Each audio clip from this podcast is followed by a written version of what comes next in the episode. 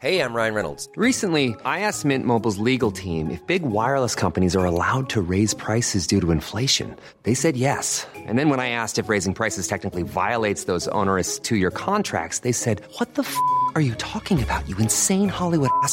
So to recap, we're cutting the price of Mint Unlimited from $30 a month to just $15 a month. Give it a try at mintmobile.com slash switch. $45 upfront for three months plus taxes and fees. Promo rate for new customers for limited time. Unlimited more than 40 gigabytes per month. Slows. Full terms at mintmobile.com. Eine junge Frau macht sich auf den Weg, um ihre Sachen aus der Wohnung zu holen, in der sie mit ihrem Ex-Freund zusammengelebt hatte. Sie wird nie wieder lebend gesehen. Die Fahndung nach dem Täter verläuft immer wieder im Sand.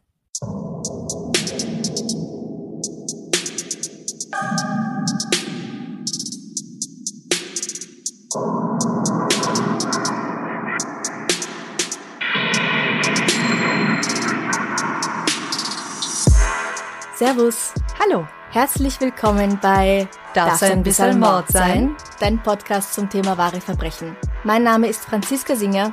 Und ich bin Sonja Pickard. Sonja, du bist heute bei mir zu Gast, weil Amra in Kärnten ein Theaterstück probt und es sich deswegen bei ihr nicht ausgegangen ist. Und ich freue mich sehr, dass du Zeit gefunden hast und sogar zu mir in mein Studio gekommen bist. Du warst ja in einer der ersten Episoden schon dabei. Treue Hörer können sich daran erinnern vielleicht. Das war Episode 14 im März 2020. Und jetzt bist du nochmal da. Ja. Was hat sich bei dir seither getan? Im glorreichen Jahr 2020. Ja. ähm, ja, also ich hätte eigentlich Premiere gehabt. Ähm, ich weiß es gar nicht mehr genau. Im Jänner 2021. Die wurde dann verschoben auf April. Und jetzt wurde sie nochmal verschoben auf September. Und jetzt hoffe ich, dass das dann wirklich klappt. Und dann habe ich Premiere mit dem dritten Programm.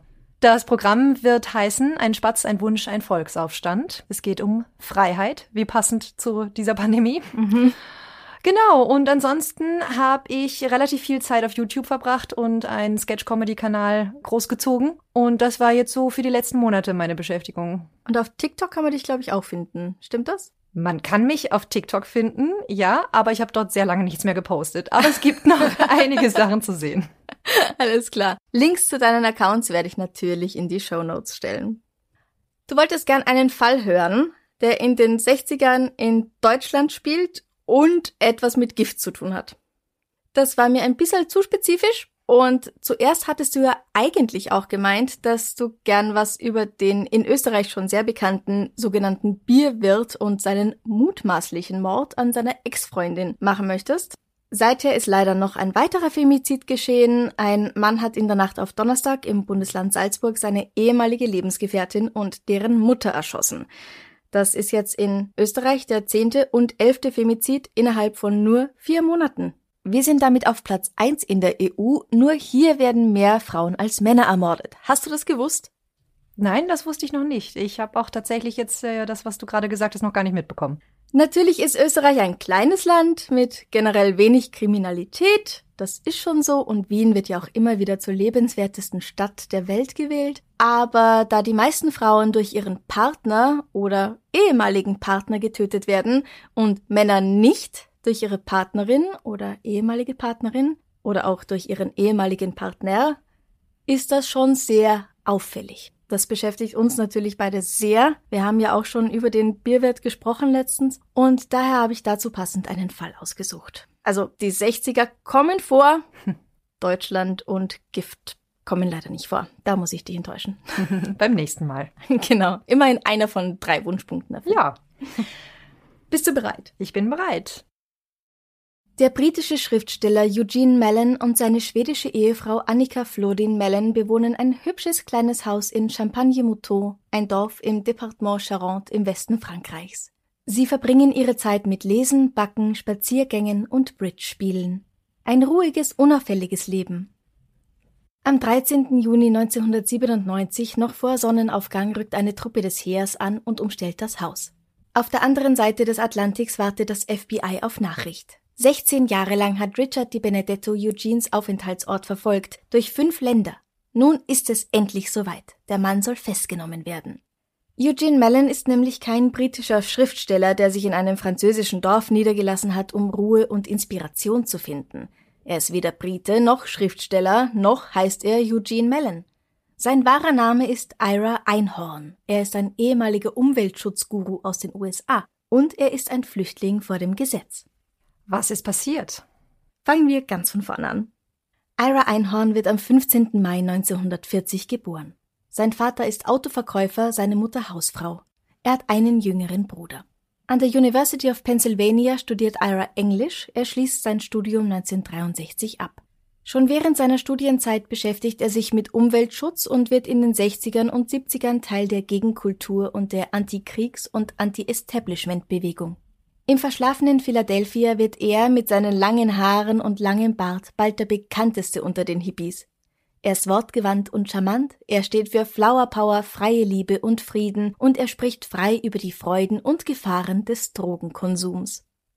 Beim allerersten Earth Day, also dem Tag der Erde am 22. April 1970, hält er eine Rede. Später wird er auch als einer der Begründer dieses Tages bezeichnet. Angeblich erzählt er selbst, dass er den ins Leben gerufen hätte.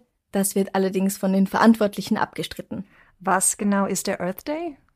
Das ist ein Tag, an dem auf den Umweltschutz bzw. die Umweltverschmutzung durch den Menschen aufmerksam gemacht werden soll. Also auch auf so Dinge wie Lebensmittelverschwendung und den hohen ökologischen Fußabdruck durch Fleischkonsum.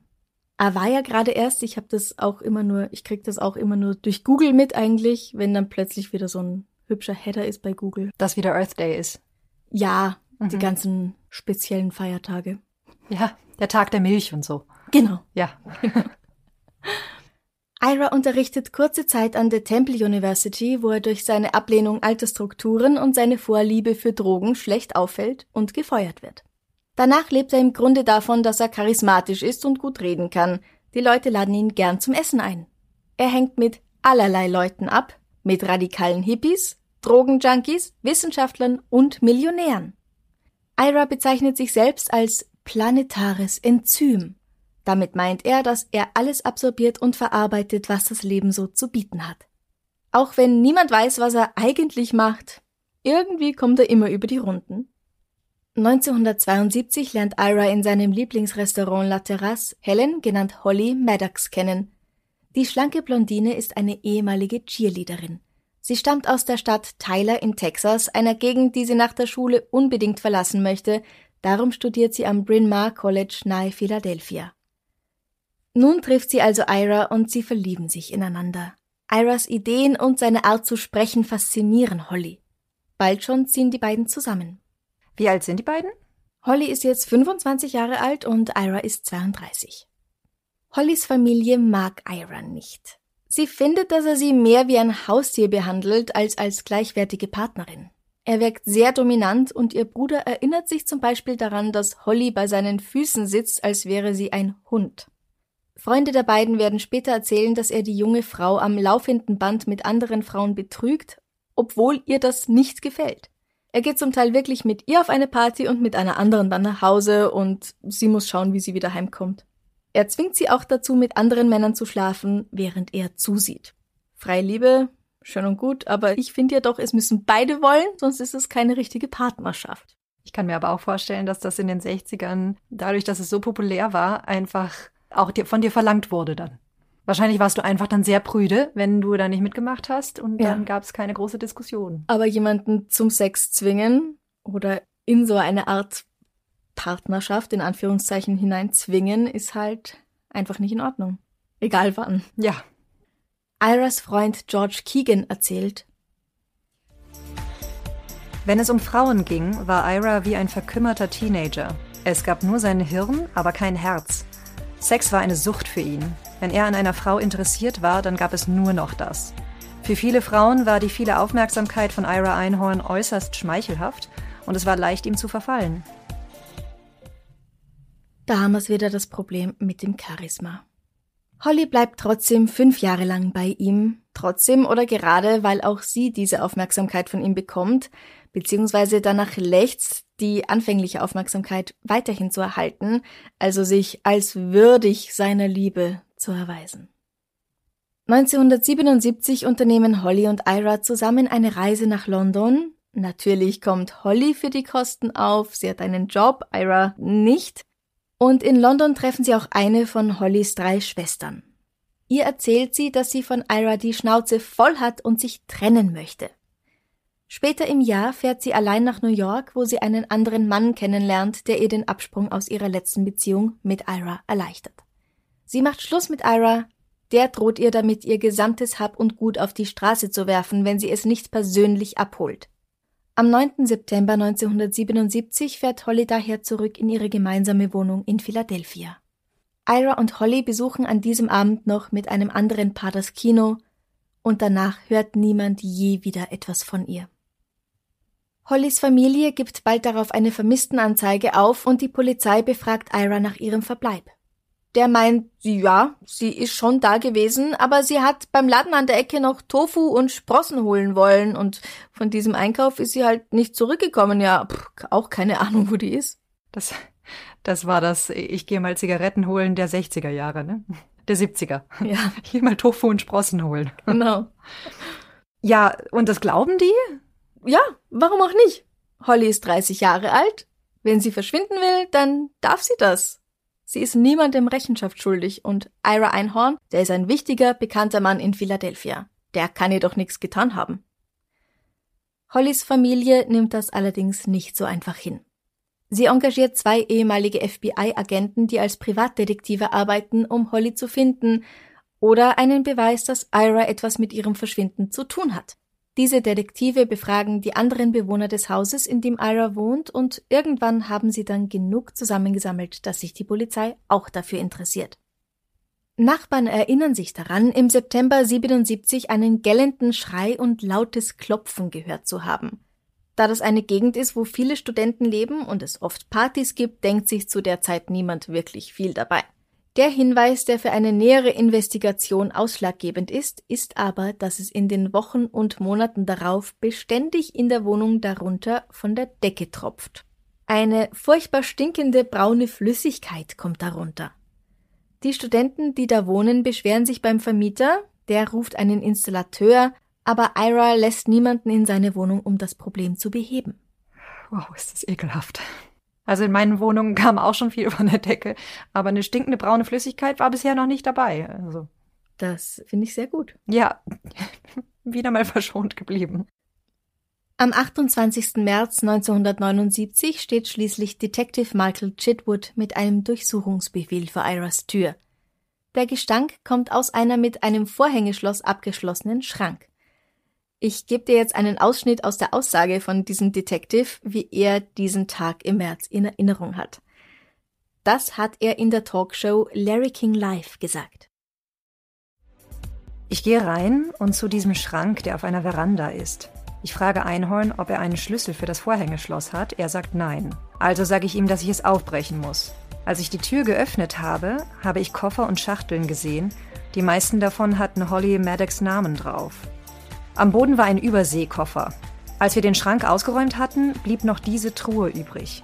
Die war verschlossen. Ich fragte Einhorn, ob er einen Schlüssel dafür hat. Er sagte nein, er hat keinen Schlüssel dafür. Also nahm ich noch einmal die Brechstange zur Hand, habe das Schloss aufgebrochen und hineingesehen. Da waren Zeitungen drin. Sobald ich sie zur Seite geschoben habe, war da ein leichter Geruch von Tod zu merken. Ich bin damals schon mehrere Jahre bei der Mordkommission gewesen. Ich wusste, dass da etwas in der Truhe sein muss. Da war eine Schicht Styropor und Plastiktüten. Die habe ich zur Seite geschoben und darunter ist eine Hand aufgetaucht, dann ein Ellbogen, ein Arm und da habe ich aufgehört.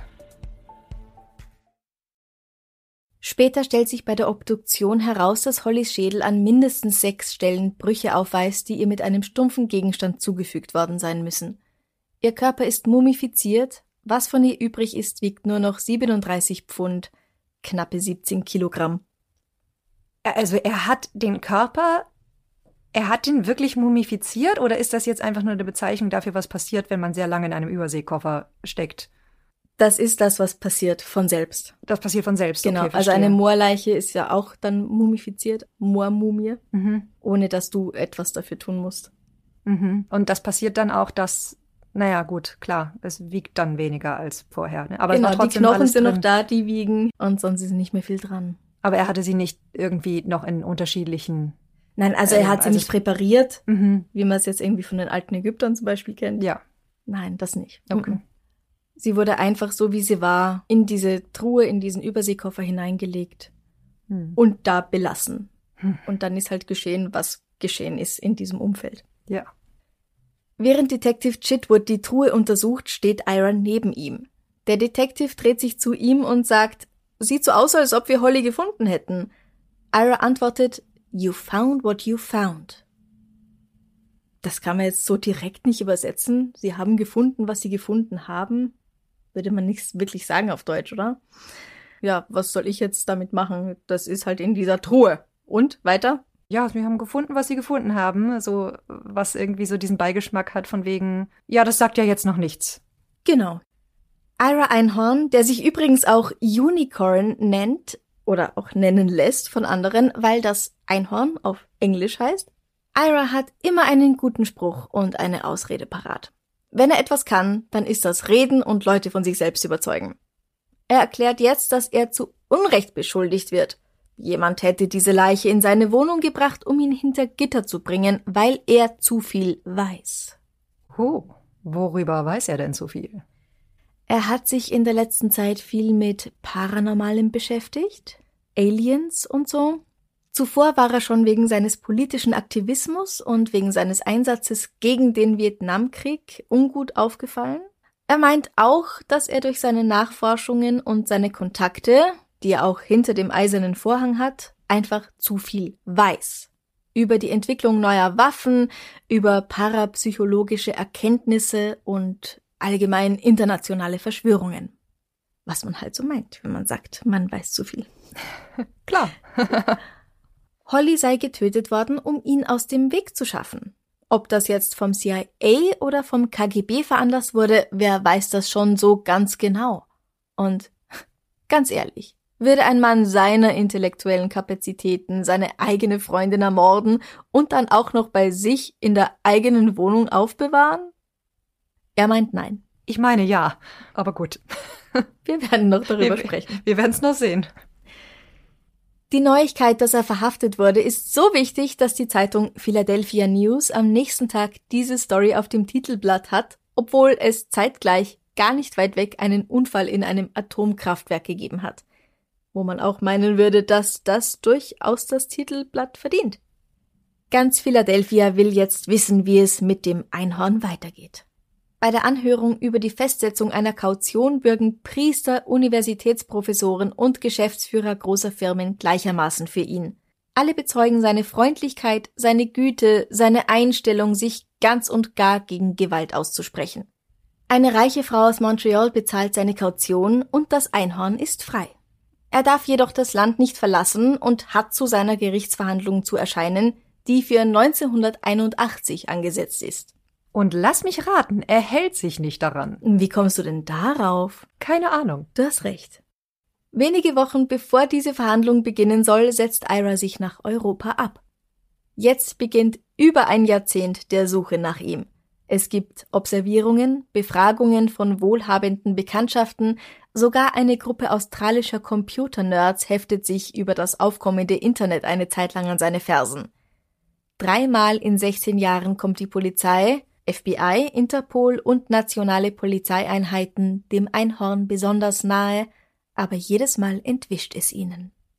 Iras erster Aufenthaltsort ist London. Dorthin folgt ihm seine neue Freundin Jean Morrison. Zusammen ziehen die beiden nach Irland. Dort begeht Ira allerdings den Fehler, seinen echten Namen zu verwenden, mit der Bitte, dass seine Vermieter diesen für sich behalten, weil er in den USA politische Probleme hätte. Als diese Vermieter, die im selben Haus wohnen wie die beiden, selbst in die USA fliegen, um Verwandte oder Freunde zu besuchen, fragen sie neugierig bei einer Zeitung nach, worum es sich denn da handeln könnte. Die Chicago Sun-Times ruft beim Philadelphia Enquirer an und die Antwort ist nicht die, die sie sich erhofft hätten. Als die Vermieter nach Hause zurückkommen, rufen sie daher vorher daheim an. Jean hebt ab. Sie wissen also, dass die beiden zu Hause sind und rufen als nächstes die Polizei an, die Ira und Jean vor die Tür setzt. Aber sie verhaften ihn nicht. Nein, leider gibt es zu dieser Zeit nämlich keinen Auslieferungsvertrag zwischen Irland und den USA, der wird erst wenig später geschlossen. Wow, ist das mühsam. Alles, was sie tun können, ist, die unliebsamen Mieter aus dem Haus zu entfernen. Ira und Jean bleiben nicht mehr lange in Dublin, von hier aus geht es nach England und Wales. 1984 kehrt Jean allein in die USA zurück. Danach wird Ira wieder von seinem alten Vermieter in Dublin gesehen. Der ruft sofort beim FBI an, aber als die Polizei anrückt, ist das Einhorn schon wieder weg. Schade, denn mittlerweile hätte er ausgeliefert werden können. Die Benedetto findet heraus, dass Ira in England mit Hank Harrison, das ist der Vater von Courtney Love und der Verfasser einer Biografie über die Band Grateful Dead, zu tun hatte und auch mit dem Rockmusiker Peter Gabriel. Beide schwören, keine Ahnung gehabt zu haben, dass sie es mit einem gesuchten Mörder zu tun hatten.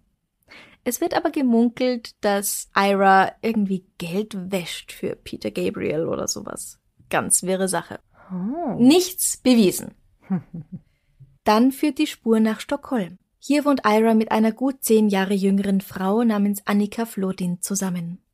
Bevor die Polizei bei ihnen anklopft, ist Ira schon über alle Berge. 1993 wird Ira Einhorn in Philadelphia in Abwesenheit wegen Mordes an Helen Holly Maddox zu lebenslanger Haft verurteilt. Auch wenn er ja gemeint hat, dass er unschuldig ist und ihm jemand diesen Mord quasi untergeschoben habe, weil er einer Regierung oder einer Geheimorganisation zu gefährlich geworden wäre. Es gibt schon einige Zeugen, die meinen, dass er einfach ein eiskaltes Arschloch ist. Und immer schon war. Die stellen den klugen, lustigen, Friede, Freude, Eierkuchen Ira in keinem so positiven Licht dar. Zwei seiner Ex-Freundinnen sagen aus, dass er sie während ihrer Beziehung so misshandelt hat, dass sie im Krankenhaus gelandet sind. Einer von ihnen hat er eine Colaflasche über den Schädel gezogen und sie gewürgt, die andere hat er gewürgt, bis sie bewusstlos wurde. Das passt ja eigentlich ganz gut zu dem Eindruck, den Hollys Familie von ihm hatte. Ja. Außerdem erzählen aber noch zwei seiner Freunde, dass er sie gebeten hätte, ihm zu helfen, diese Truhe, also den Überseekoffer, in dem Hollys Überreste später gefunden werden, zu entsorgen. Was für ein Zufall. Mhm. Während das Einhorn auf der Flucht ist, studiert FBI-Agent Richard Di Benedetto Iras Tagebücher. Ich habe dir wieder gegeben, was der da so aufgeschrieben hat, der gute Ira. Sadismus. Klingt gut. Lass dir das auf der Zunge zergehen. Mit Freude die Schmerzen anderer betrachten. Eine Frau zu schlagen. Welche Freude. Die Gewalt, die mein Wesen heute Nacht durchströmte, könnte im Mord dessen enden, das ich scheinbar so sehr liebe. Was hältst du davon? Wenn man Mörder ist, sollte man keine Tagebücher schreiben. Ganz im Gegenteil. Gerade dann. Also ich meine, für uns alle ist es gut, dass Ja. man das dann macht, aber wow, solche Gedanken irgendwo schriftlich festzuhalten, da, ähm, aber ich glaube natürlich, dass so ein Mensch in seiner ganzen Hybris und Überheblichkeit tatsächlich auch glaubt, dass das völlig okay so ist und gar nicht diesen Gedanken hat, dass ihm das vielleicht zum Verhängnis werden könnte. Ja, ja, ja. Er ist ja sehr von sich selbst überzeugt und dass ihm nichts geschehen kann. Eben. 1994 beantragt Annika in Frankreich einen neuen Führerschein unter dem Namen Annika Flodin Mellon. Die Unterlagen dafür landen auch in Schweden auf einem Schreibtisch. 1996 stößt die Benedetto auf diese Spur und entscheidet sich dazu, diese Frau noch einmal unter die Lupe zu nehmen. Sie lebt in Frankreich mit einem Eugene Mellon zusammen, ein Mann, der den Ermittlern in Irland schon einmal als Besitzer einer Buchhandlung und Bekannter von Ira Einhorn untergekommen ist. Dieser Eugene Mellon ist allerdings immer noch in Dublin. Die Polizei in Champagne-Mouton, also dem Ort, der bei Annikas Führerscheinantrag angegeben wurde, wird benachrichtigt und sie kann bestätigen, dass der Mann, der im Dorf als Eugene Mellon bekannt ist, genauso aussieht wie der international gesuchte Ira Einhorn. Weiß diese Annika denn, wer er ist? Das ist eine sehr gute Frage. Sie weiß es schon. Vielleicht nicht alles ganz 100 Prozent, aber im Grunde weiß sie es.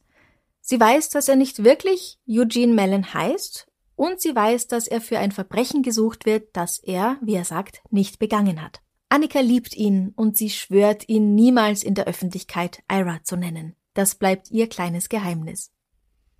Als die Ermittler schließlich in Stockholm vor ihrer Tür stehen, behauptet sie, dass Ira nur ihr Untermieter ist, nicht ihr Freund. Und dann machen sie sich ja auch schon auf nach Frankreich. Ira hat einige französische Makler kontaktiert, er sucht ein abgelegenes Plätzchen mit angenehmem Klima. Und das führt sie schließlich nach Champagne-Mouton, einem Ort mit nicht mehr als 800 Einwohnern.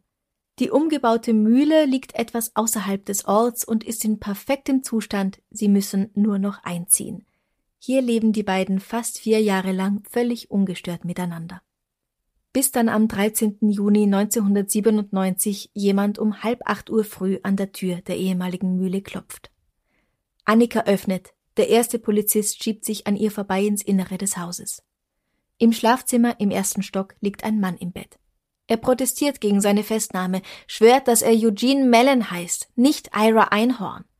Er sieht auch wirklich ein bisschen anders aus. Kurze Haare, kurzer Bart und mindestens 20 Kilo leichter als noch 1981. Aber Fingerabdrücke lügen nicht. Er wird in das Gefängnis von Gradignan bei Bordeaux überführt, wo er auf seine Auslieferungsverhandlung wartet. Am 2. September ist es dann endlich soweit.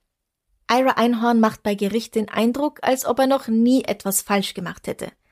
Als er anfängt zu behaupten, dass er das Internet erfunden hätte und sich dann über die CIA auslässt, bittet sein Anwalt ihn, jetzt doch mal den Mund zu halten. Ich glaube, Anwalt sein ist auch nicht leicht. Bestimmt nicht. Der Anwalt argumentiert, dass Ira nicht in die USA ausgeliefert werden sollte, weil seine Strafe dort schon feststeht, nämlich lebenslänglich. Es ist auch so ein Dings, dass der Anwalt behauptet, in Philadelphia würde die Todesstrafe auf ihn warten und deswegen darf man ihn nicht ausliefern, aber er hat ja lebenslänglich bekommen und nicht die Todesstrafe und die gibt's in diesem Staat zu dieser Zeit auch überhaupt gar nicht. Also, das ist alles ein bisschen seltsam. Juristische Spielereien wahrscheinlich. Das wird abgewiesen und es geht dann darum, dass er eben nicht ausgeliefert werden soll, weil man schon weiß, was man dort mit ihm machen will, ihn lebenslänglich hinter Gitter stecken. Und das findet er nicht okay. In Frankreich könne, also der Anwalt, in Frankreich könne man zwar auch in Abwesenheit verurteilt werden, wenn man dann wieder auftaucht, dann steht einem aber eine neue Verhandlung zu.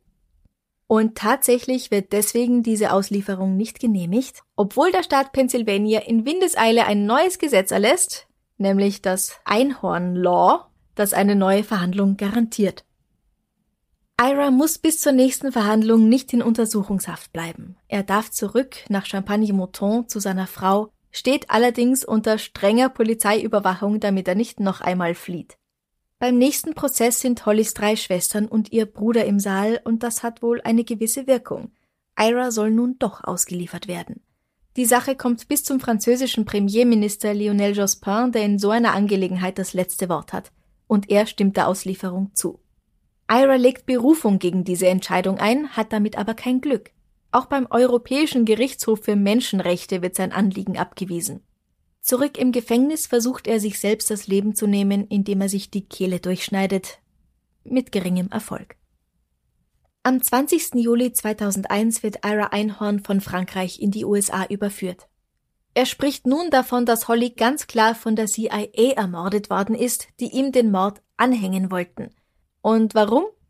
Wegen seines Interesses, wegen seiner Ermittlungen den Kalten Krieg betreffend und wegen seiner Recherche im Feld der Psionics, das ist die Erforschung von mentalen Superkräften. Sowas wie Telepathie, Telekinese und dergleichen. Ja, ganz genau das.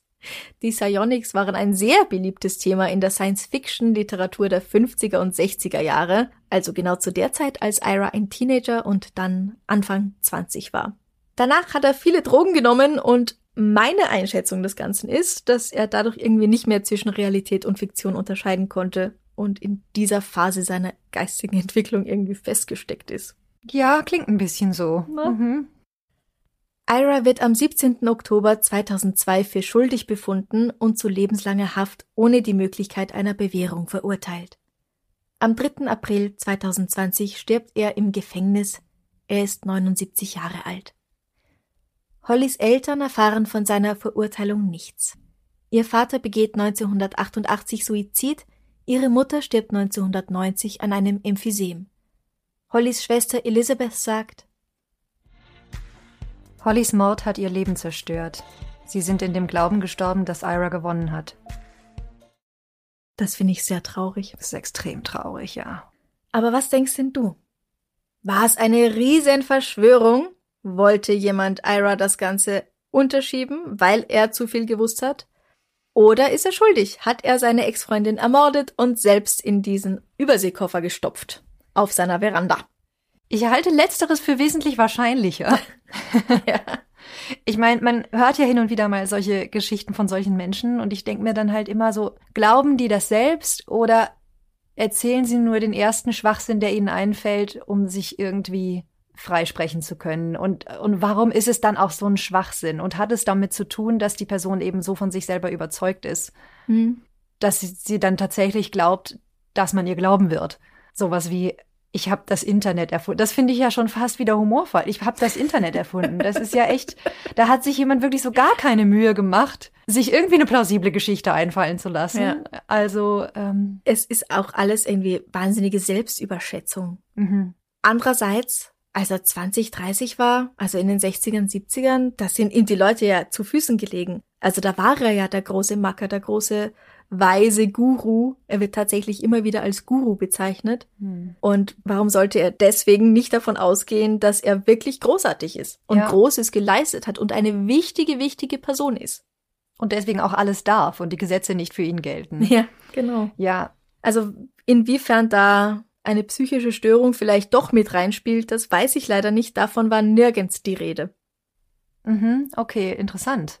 Ja, ich habe auch letztens gehört, dass man fälschlicherweise zu sehr davon ausgeht, dass Mörder immer eine psychische Störung haben Mhm. müssen und dass das Ja. in der Realität gar nicht unbedingt so aussieht. Das stimmt schon. Aber wenn jemand so drauf ist, also in diesem Fall sage ich vielleicht. Ja, es Ganz ist klares ja, vielleicht.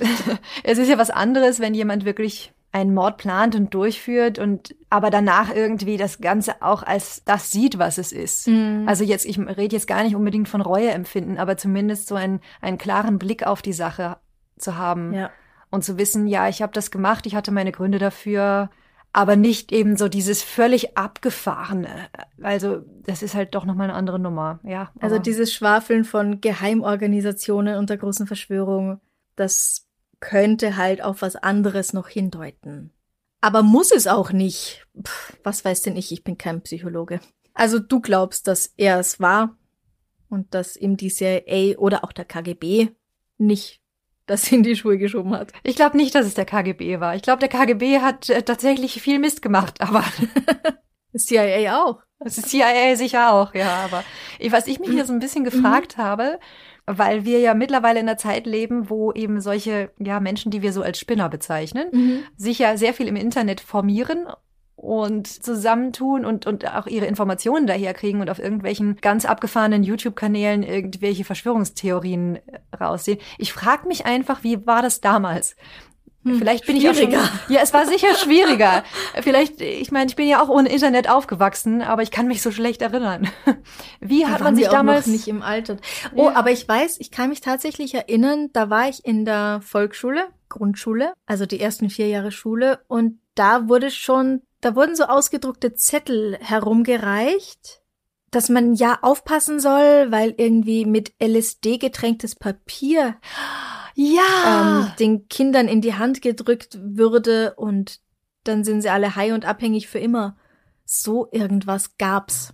Da erinnere ich mich auch dran. Genau. Und dann durftest du das Papier nicht anfassen, Ja. weil das war jetzt ganz schlimm und ähm, Und dann so September, Oktober 2001, nachdem die Flugzeuge ins World Mhm. Trade Center gekracht sind, da wurden auch noch Ausdrucke herumgegeben.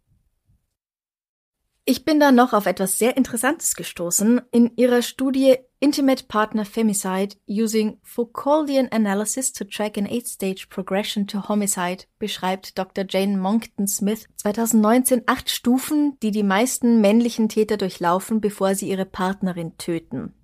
Sie ist forensische Kriminologin an der Universität Gloucester. Dazu hat sie sich 372 Femizide hergenommen und 25 davon aus den letzten 15 Jahren, über die besonders viel berichtet wurde, im Detail betrachtet. Diese Stufen der häuslichen Gewalt können natürlich nicht nur Männer auf Frauen ausüben, sondern alle auf alle. Aber da du, Sonja und ich bislang ausschließlich männliche Lebensgefährten hatten und es ja heute um Femizid geht, also um den Mord an einer Frau durch einen Mann, bleiben wir dabei, die Täter als Männer und die Opfer als Frauen zu bezeichnen. Und genau darum geht es ja auch in dieser Studie. Mord von Männern an ihren Intimpartnerinnen. Nur da kurz eine Zwischenfrage. Bitte. Ist das denn diese acht äh, Stufen sind allerdings schon hauptsächlich bei Femiziden zu finden oder sind das acht Ja. Stufen, die jeder Mörder durchläuft? Nein, nein, Okay. da geht's speziell um die Femizide. Mhm. Erst bespreche ich die einzelnen Stufen und dann würde ich sagen, reden wir drüber, wie diese Stufe sich im Fall von Holly und Ira geäußert hat. Mhm. Stufe 1 vor der Beziehung. Achso, ja, ich wurde noch darauf aufmerksam gemacht, dass das Wort Beziehung nicht nur für eine romantische Partnerschaft oder eine Ehe gilt, sondern auch für Freundschaften, Arbeitskollegen und alles, wo zwei Menschen in einer Art von Beziehung zueinander stehen. Aber hier verwenden wir es für eine Art der romantischen Partnerschaft, der Intimpartnerschaft. Also, Stufe 1. Frühere Beziehungen. Diese Stufe muss nicht vorkommen, wenn der Täter vorher noch keine andere Beziehung hatte. Aber wenn der Täter vorher schon andere Beziehungen hatte, ist oft schon bekannt, dass er häusliche Gewalt ausgeübt hat. Ein Beispiel, das bestimmt viele kennen. Er hat gesagt, dass seine Ex ihn beschuldigt hat, sie geschlagen zu haben, aber ich habe das nicht geglaubt. Ich habe ihm geglaubt, wenn er gesagt hat, dass sie sich dadurch nur an ihm rächen will. Habe ich auch schon mal gehört, sowas. Ja, ich auch. In Iras Fall sind das ganz klar die Ex-Freundinnen, die mit Verletzungen durch Würgen und das Schlagen mit einer Glasflasche ins Krankenhaus gekommen sind. Es muss nicht unbedingt körperliche Gewalt sein, sondern auch Verbale Gewalt zählt genauso. Genau, oder? verbale Mhm. Gewalt zählt genauso. Und ganz ehrlich, man sollte schon stutzig werden, wenn der Typ sich in einer Art und Weise abfällig über seine Ex-Freundin äußert, wo du dir denkst, hä, das ist nicht okay, wenn du jemals über mich so reden würdest, würde ich das gar nicht gut finden. Da sollte man sich schon was denken. Ist schon so eine Red Flag, wie man sagt. Ja, absolut. Mhm. Habe ich selbst nicht erkannt. Oder geflissentlich übersehen, sagen wir es so. Stufe 2, der Anfang der Beziehung. Hier kommt es oft zu Lovebombing. Das ist, wenn der andere einen mit Liebe überschüttet, um so eine emotionale Abhängigkeit herzustellen. Große romantische Gesten, große Versprechungen und tolle Geschenke. Von außen würde man oft sagen, dass alles viel zu schnell geht, dass er dir zum Beispiel viel zu früh sagt, dass er dich liebt, darauf drängt, dass ihr zusammenzieht und so weiter. Es kann aber auch sein, dass er dich nach einem einzigen Date schon einfach nicht mehr in Ruhe lässt, egal was du sagst, und dann zu deinem Stalker wird. Hier findet diese Beziehung also nur in seinem Kopf statt. Bei Holly und Ira ist es so, dass sie sehr schnell übermäßig begeistert von ihm ist. Also er schafft, dass sie sofort Feuer und Flamme für ihn ist. Und innerhalb tatsächlich weniger Tage ziehen die beiden schon zusammen. Ist überliefert, wie das bei seinen anderen Freundinnen war, die er danach hatte? Nein, leider nicht. Hm, aber wahrscheinlich ähnlich, können wir davon ausgehen. Wahrscheinlich ähnlich. Wobei die Leute ja auch unterschiedlich darauf ansprechen. Ja, das stimmt, ja. Manchen reichen drei Tage und sie sagen, ja, okay, ich zieh mit dir zusammen. Für andere sind drei Monate schon sehr schnell. Also, Hm. Aber ich kann mir vorstellen, dass das extrem verführerisch ist auch. Wenn Ja. du jemanden kennenlernst und ja gerade in diesem anfänglichen Überschwang der Gefühle und dann gibt dir jemand auch noch so viel. Und dann hat man, glaube ich, schnell mal den Gedanken, ja, ach, es geht schon sehr schnell, aber es ist ja auch ganz besonders toll. Und Genau. äh, also ich glaube, dass das vielen Menschen passieren kann, darauf reinzufallen. Es ist ja auch sowas, was wir in Disney-Filmen zum Beispiel sehen. Ja, genau. Die lernen sich kennen, heiraten sofort und leben glücklich bis ans Ende aller Zeiten. Und es gab nie irgendwelche Probleme. genau, Ja. weil da hört der Film auf. Ja. Stufe 3 ist die Beziehung selbst. Jetzt hat er dich in seinem Netz. Er kontrolliert dich, er weiß immer, wann du wo bist und wenn du mal vom Plan abweichst, dann gibt's Probleme. Sexuelle Gewalt kommt hier auch oft ins Spiel. Zum Beispiel, Wenn er Sex wollte, habe ich nie Nein gesagt. Auch wenn ich nicht wollte. Ich habe ihn mich lieber vergewaltigen lassen, damit dann eine Zeit lang Frieden herrscht. es tut so weh, diese Worte zu hören. Aber es ist ein Beispiel. Diese Stufe kann wenige Wochen oder Jahre andauern. Sehr viele Beziehungen bleiben auch auf diesem Level. Eine Trennung in spätestens dieser Phase wäre wirklich wichtig, wenn man es schafft, das zu erkennen. Aber es ist natürlich schwierig. Es ist schwierig, A, das zu erkennen und B, sich zu trennen. Ganz klar. Und es ist potenziell durchaus auch gefährlich. Aber ganz ehrlich, es ist immer noch besser als alles, was danach folgt, wo wir jetzt gleich dazu kommen. Mhm. Im Fall von Ira und Holly, er zwingt sie zu Sex mit anderen Männern, während er zuschaut, auch wenn sie gar keinen Bock darauf hat. Er betrügt sie sehr oft mit anderen Frauen, lässt sie da einfach links liegen. Und aus den Erzählungen von ihrer Familie wissen wir ja, dass sie finden, dass Ira Holly wie ein Hund oder wie eine Dienstmagd behandelt. Dass sie ihm immer zu Füßen sitzen muss, ne? Mhm. mhm. Ja, und dass ich aber auch da, ich kann mir das wieder so gut vorstellen, wie du natürlich aber schon jetzt in was drin steckst und auch schon was investiert hast. Und du hast diese positiven Erinnerungen. Ja, eben. Und der andere weiß jetzt mittlerweile ganz genau deine wunden Punkte und kann dich Mhm. extrem gut manipulieren. Genau. Wir wissen übrigens auch, dass Ira Holly zumindest einmal auch wirkt. Da trägt sie so Male an ihrem Hals davon. Oh, so schlimm sogar. Wow. Stufe 4 ist der Auslöser, der Trigger. Der Unterschied, laut dieser Studie, ähm, der Unterschied zwischen einer langen missbräuchlichen Beziehung und einer, die schließlich in einem Mord endet, ist, dass es bei der letzteren einen oder mehrere Auslöser gibt, auf die der Täter mit extremer Gewalt reagiert. Meist sind solche Auslöser Angst vor einer Trennung. Dadurch, dass sich die Frau vom Mann trennen will oder auch nur mal eine Nacht bei einer Freundin oder bei ihren Eltern übernachtet, ohne wirklich selbst an eine Trennung zu denken. Dadurch zeigt sie, dass sie sich ihm nicht weiter unterwerfen möchte. Zumindest glaubt er das. Und dabei verdient er doch uneingeschränkten Respekt und Demut vom weiblichen Geschlecht.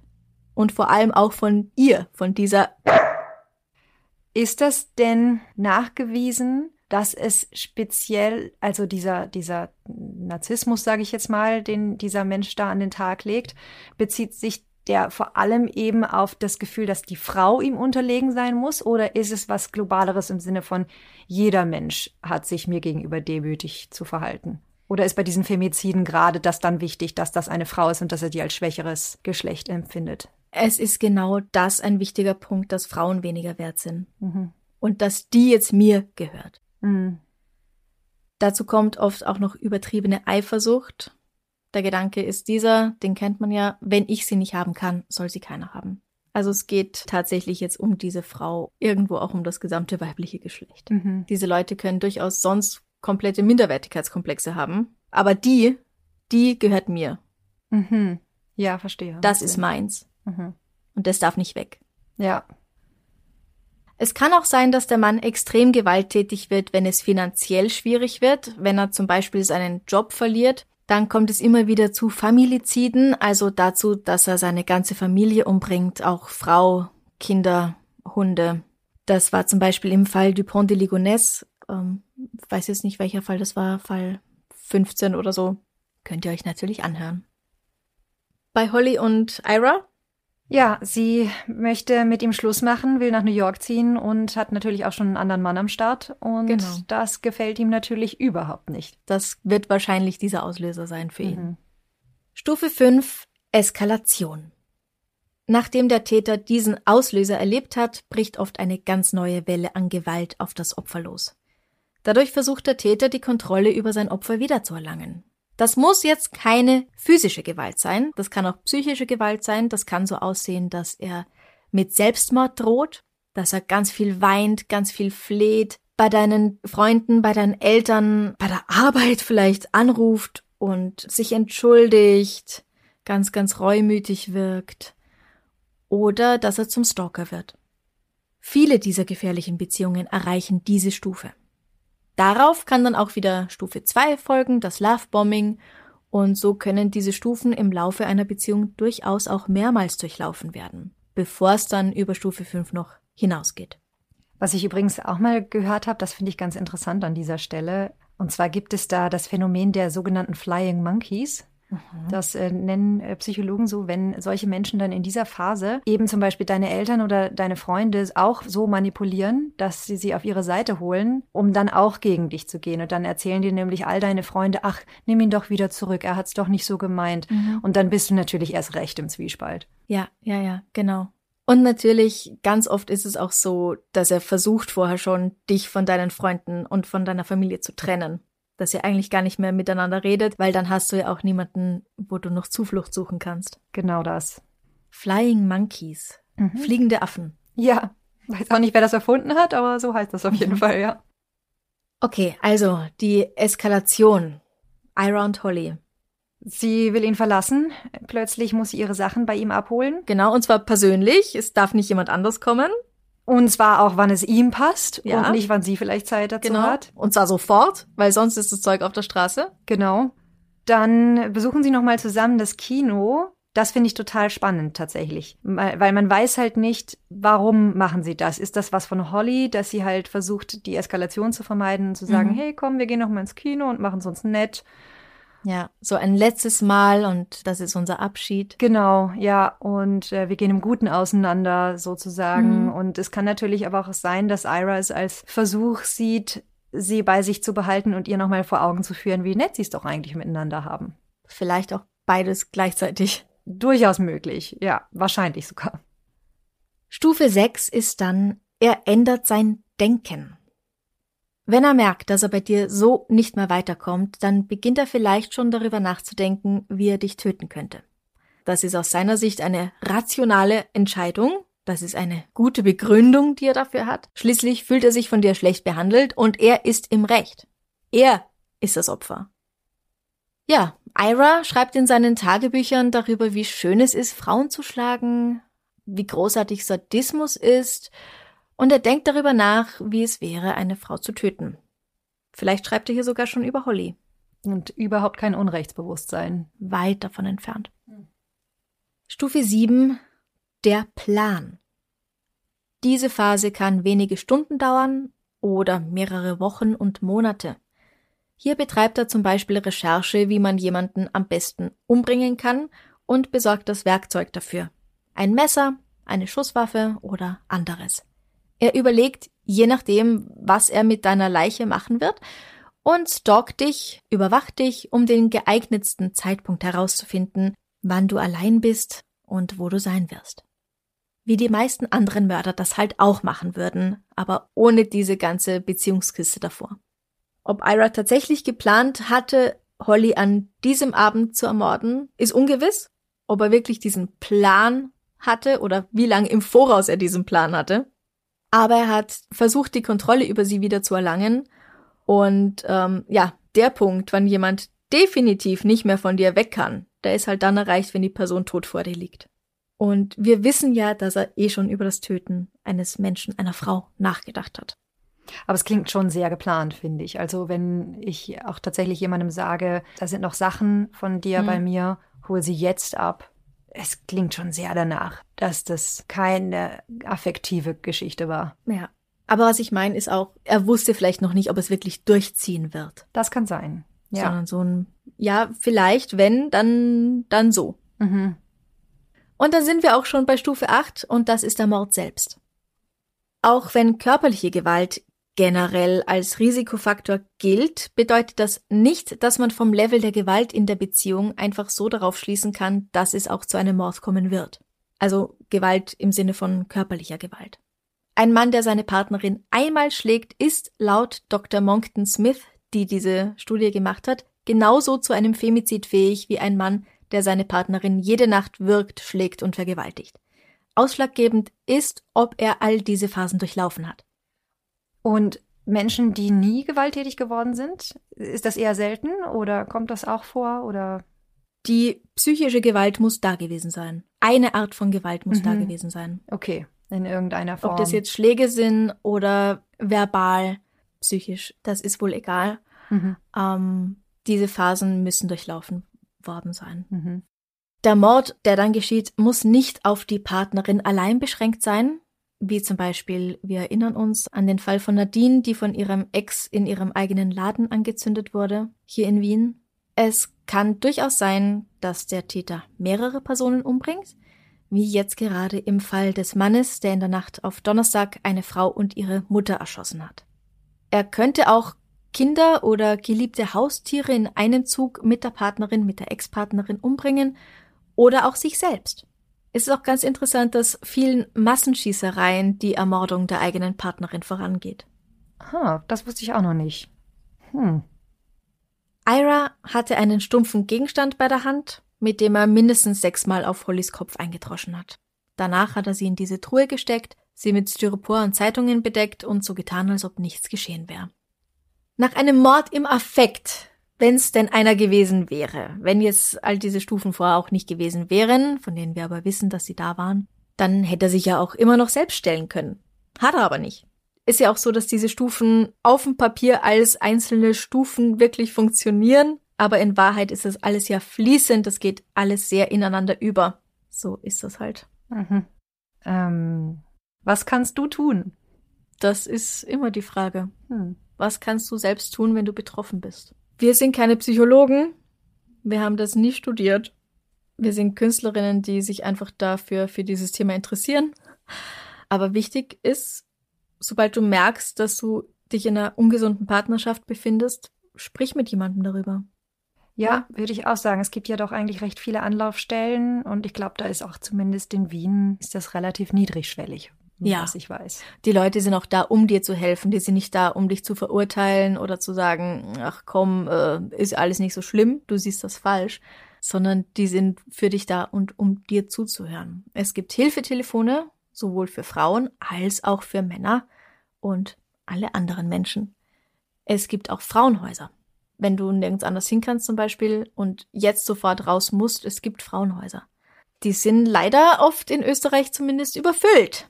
Hm. Da wird einfach nicht genug gemacht. Aber versuchen sollte man es. Und was ich auch ein sehr gutes Angebot finde, es gibt die Möglichkeit, auch als Angehöriger sich Hilfe zu holen. Ja, genau. Was kann ich tun? Rufst du an und fragst. Genau, wenn du du weißt, jemand äh, aus deinem nahen Umfeld, äh, da läuft irgendwie was schief und du kommst an die Person nicht mehr ran und äh, weißt nicht so richtig, was du tun sollst, dann kannst du dich da auch melden und das ist auch kostenlos. Genau.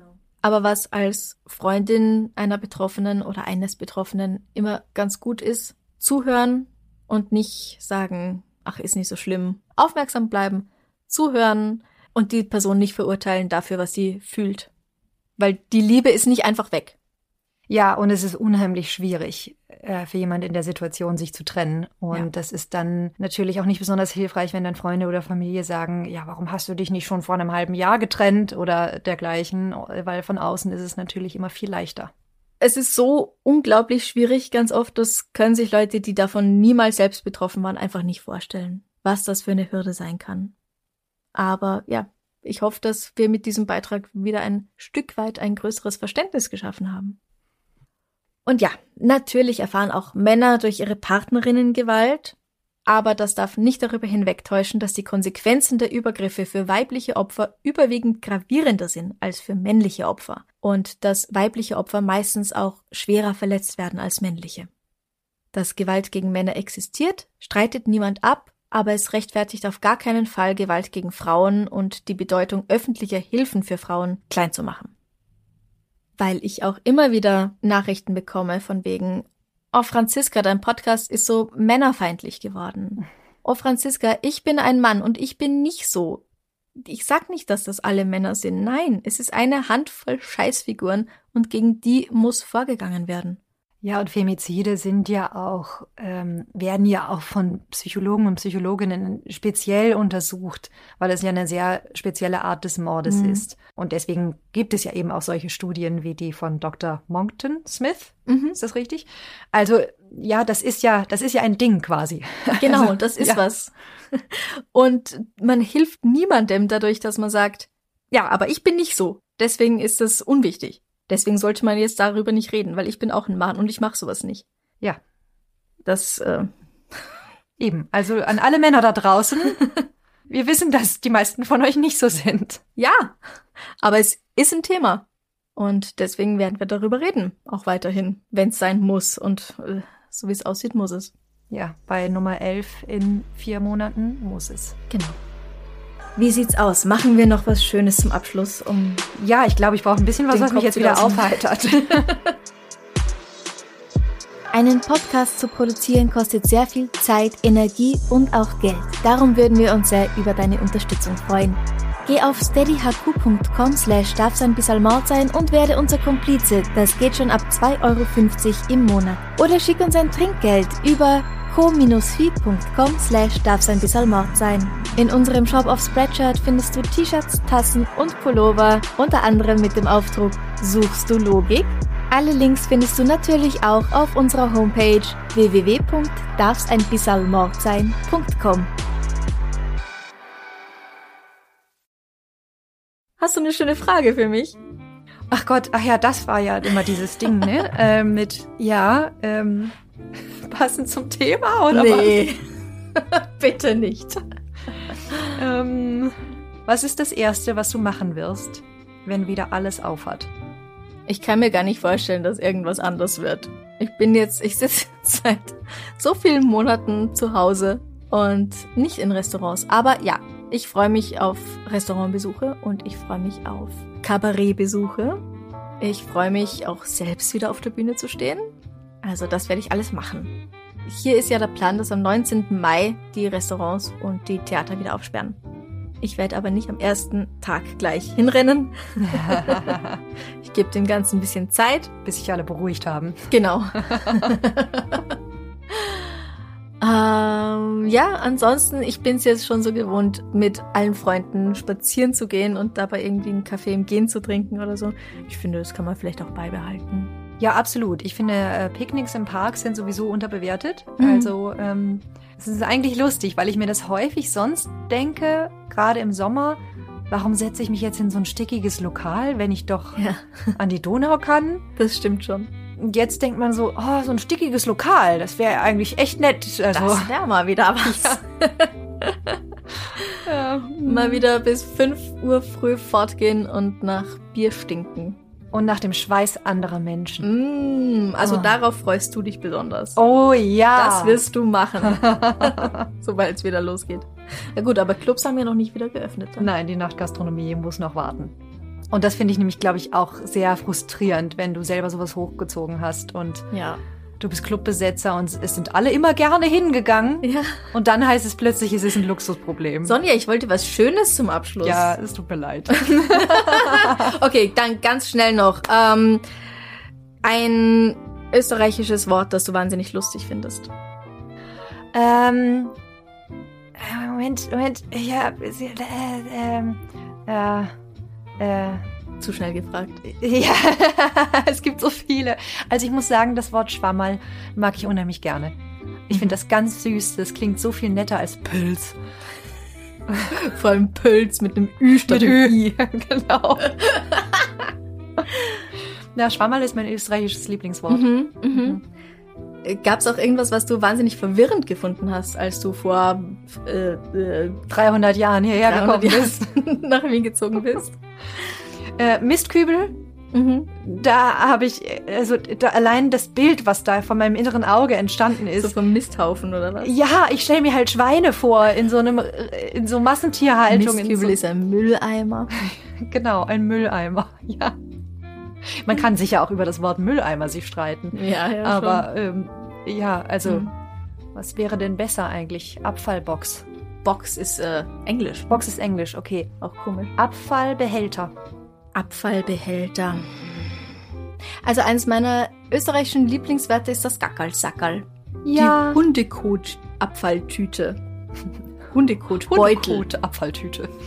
Ja, Hundekotbeutel wird es auch genannt, ne? Echt, ja? Mhm. Ja, Ach, Hundekotbeutel, das geht gar nicht. Gackerlsackerl. Das ist ein Gackerlsackerl. Fertig. Na gut. Ähm, ich stelle die Frage, worauf ihr euch freut, dann wieder am Freitag auf Instagram und Facebook. Und habe jetzt noch ein paar Komplizen, bei denen ich mich gern bedanken möchte. Und zwar bei Romy B., Josephine S., Lena H., Birgit P., Nadine B., Thomas S., Jonas R., Ruth H., Fabienne W. und Anna H. Vielen, vielen Dank für eure Unterstützung. Und damit sind wir vollkommen am Ende angelangt. Physisch und emotional. Ja? ähm, trinken jetzt vielleicht noch einen kurzen und dann gehen wir mit dem Hund raus. Klingt nach einer guten Idee. Ja. Wir wünschen euch noch einen wunderschönen Tag oder Abend oder gute Nacht. Bussi, Papa. Baba.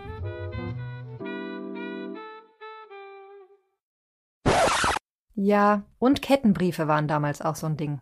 Mhm. Ich glaube eigentlich, der KGB hat das wahrscheinlich gestartet. KGB hat Kettenbriefe gestartet. Ja, aha. der es erfunden. Wer hat es erfunden? Die Russen.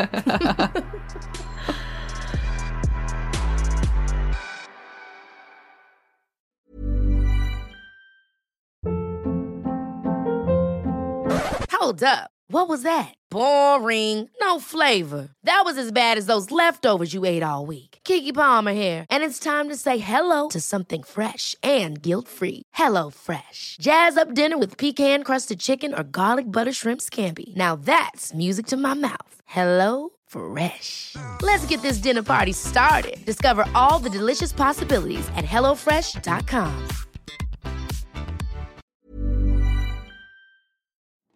Liebe findet den unterschiedlichsten Ausdruck quer durch die Geschichte.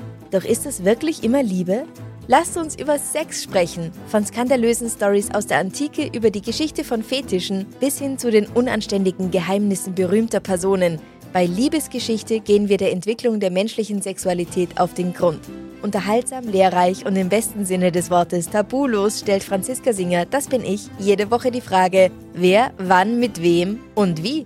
Wer Liebesgeschichte überall, wo es Podcasts gibt.